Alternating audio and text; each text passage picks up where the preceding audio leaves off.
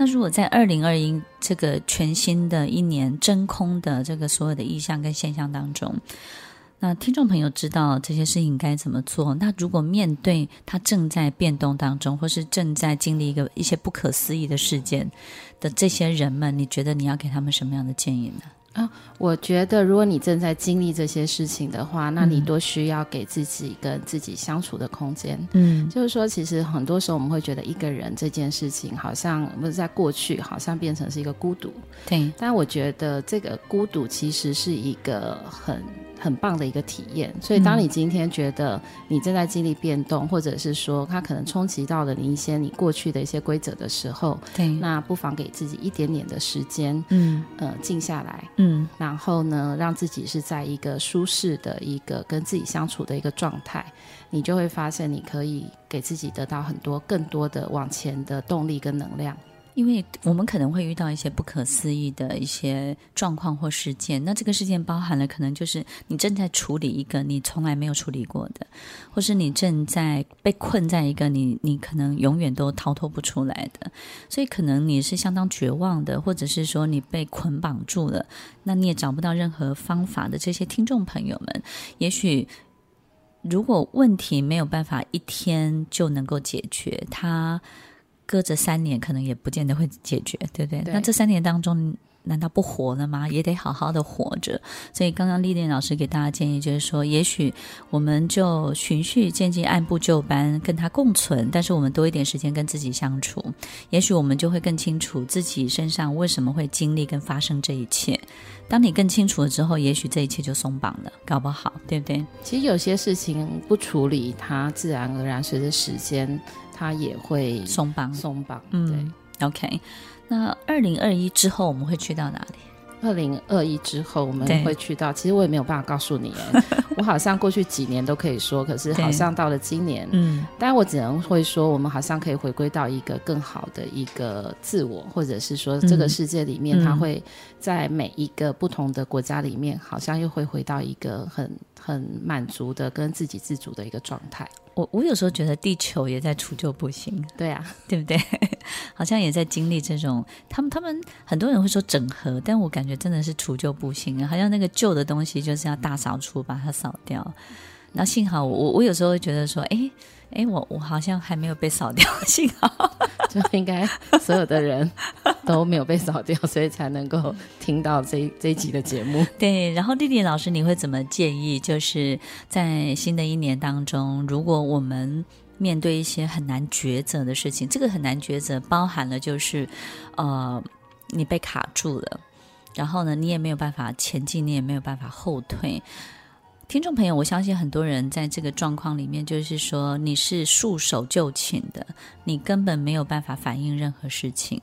那像这样的状况，这种僵局，刚刚丽丽也建议大家，也许你就多跟自己相处。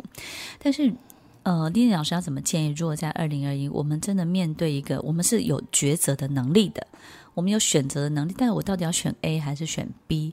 这种就是我我可以前进，我也可以后退。那我到底要选择哪一个？你自己觉得？或我会选择，我可以选择很舒适的，我也可以选择很挑战的，然后我也可以选择对我自己有利的，我也可以选择能够帮助大家的。我觉得两种选择都很好。当我们处在这种选择的时机点的时候，我要该怎么做呢？哎，其实刚刚你这个问题是很有趣的，嗯、因为你你会提到说，我可以选择很挑战的，也可以选择很安稳的。对，可能这一阵子我的朋友都会遇到这样的问题。嗯、但我其实后来发现啊，我好像看起来是一个抉择，或者是看起来是无法选择。对，但后来我发现，就你那个朋友就是我。还还还有其他人也遇到一样的问题。好。好，那其实你就会发现，当他告诉你说我需要你帮我厘清一下这个状况的时候，嗯、我后来发现啊，嗯、大多数人心里是有答案的，他们心里早就有答案了。其实心里都有答案，比如说，嗯，你刚刚提到的想要选择安稳，或是想要选择挑战，对，其实你会发现，他们觉得选择安稳是一个安全，嗯，那选择挑战其实不是他不想选，嗯，是他怕那个挑战会影响了他的安稳。对对对，所以其实大部分人他都会选挑战啊。对对，他们心里在想说，其实我大可选择一个很安逸的生活，但是他们心里有答案，他们其实是希希望挑战的那条路的。应该是说，我觉得每一个人心里好像都有一个，嗯、呃，想要让自己看到自己更多的发挥的自我。但是为什么我会没有办法？嗯，做出抉择，大部分都是因为过去的经验不足，嗯，或者是信心不足，或者是身边很多人告诉他说：“你不要选这条路，太辛苦了。”对，可是他心里还是很想往这条路啊。好，那最后 Lily 要不要建议大家，就是我们怎么样让大脑除旧布新呢？因为我觉得哈，真的救救人类要除旧布新太难太难了。你知道，我们有时候看到一个小孩乱丢垃圾，我们就会希望他把垃圾捡起来，对不对？那我们都会希望说，你你把垃圾捡起来。然后有一天，这个小孩就跟我讲：“那你为什么不捡？”我说：“是你丢的，你应该要捡。”他说：“但是是你不舒服的，我很舒服。这件事很很赞 呢，很想打下去。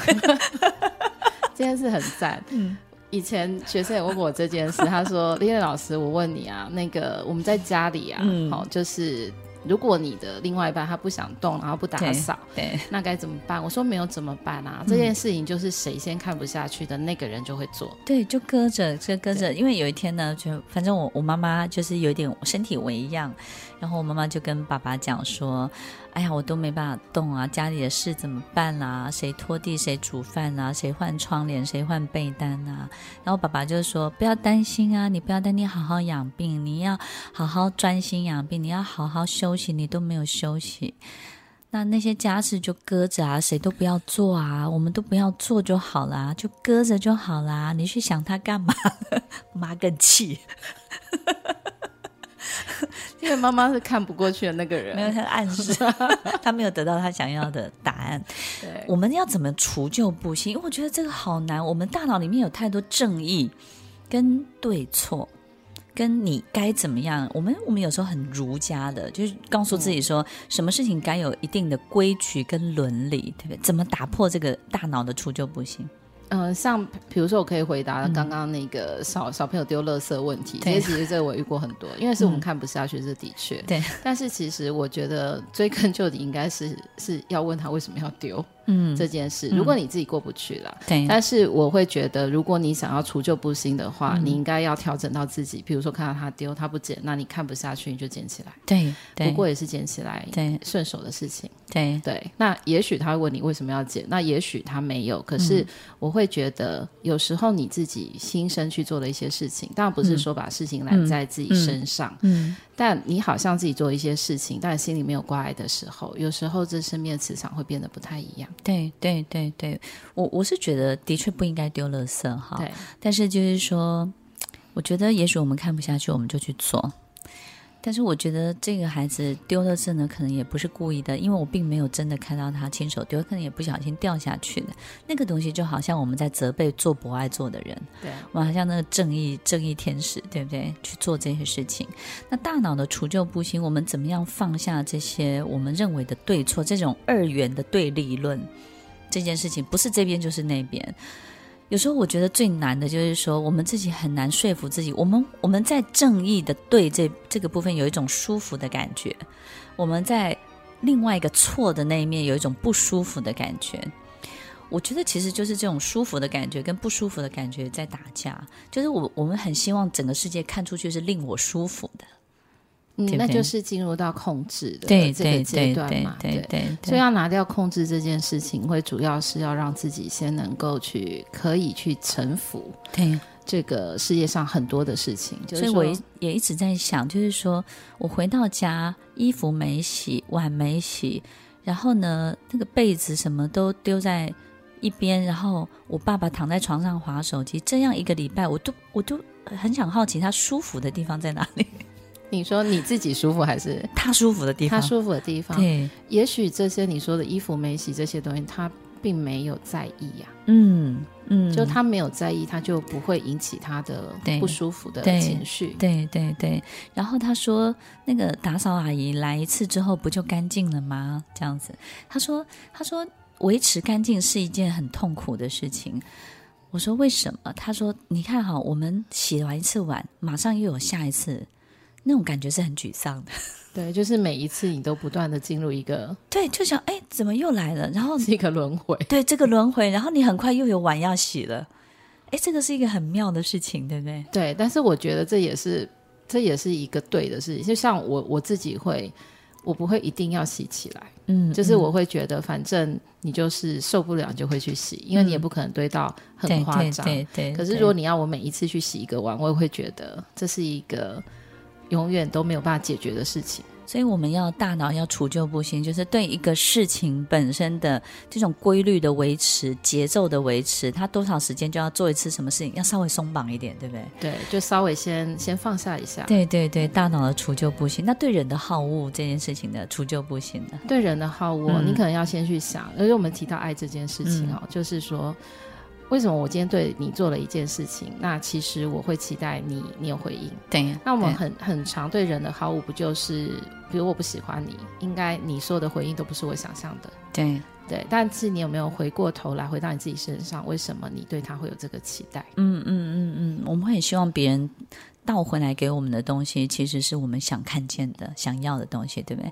我们不会因为只是单纯的付出的过程就快乐。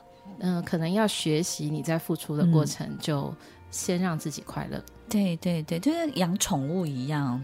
嗯，我不是说养人像养宠物，那种感觉是很特别。就是说，我们在对待一个宠物的过程当中，其实我们是在享受养它的过程，对，享受跟它相处的过程。我们并没有期待宠物要回馈我们金钱，或是长大之后呢，它必须要成才。对，或者说你至少是要宠物界的佼佼者，我们也没有这样的期待，对不对？对，对也也没有想说你至少生个生个什么孙子给我，没有这些东西。对，就是反而是回到这个过程当中，其实我们已经取得了我们应该取得的快乐了，对不对？回到你在养它的这个中间，你们的一个相处的一个过程是非常享受的。所以听众朋友，有时候如果我们有小孩的话，回想一下，其实当。孩子刚出生的时候抱到你面前，你只有一个想法：他是不是最健康的？你要的其实就只有这个而已，对不对呢？所以听众朋友，大脑的除旧布新有这么多这么多，要建议大家的，不管哪一个东西最受用，都是你当下最需要的哦。听众朋友，新年快乐！在大年初二这天呢，我们邀请到 Lidia 老师廖贤煌廖老师来跟我们分享对二零二一年所有的祝福、所有的提醒。最后，Lidia 老师要送给大家二零二一一路顺畅的这个平安符上面的一句话。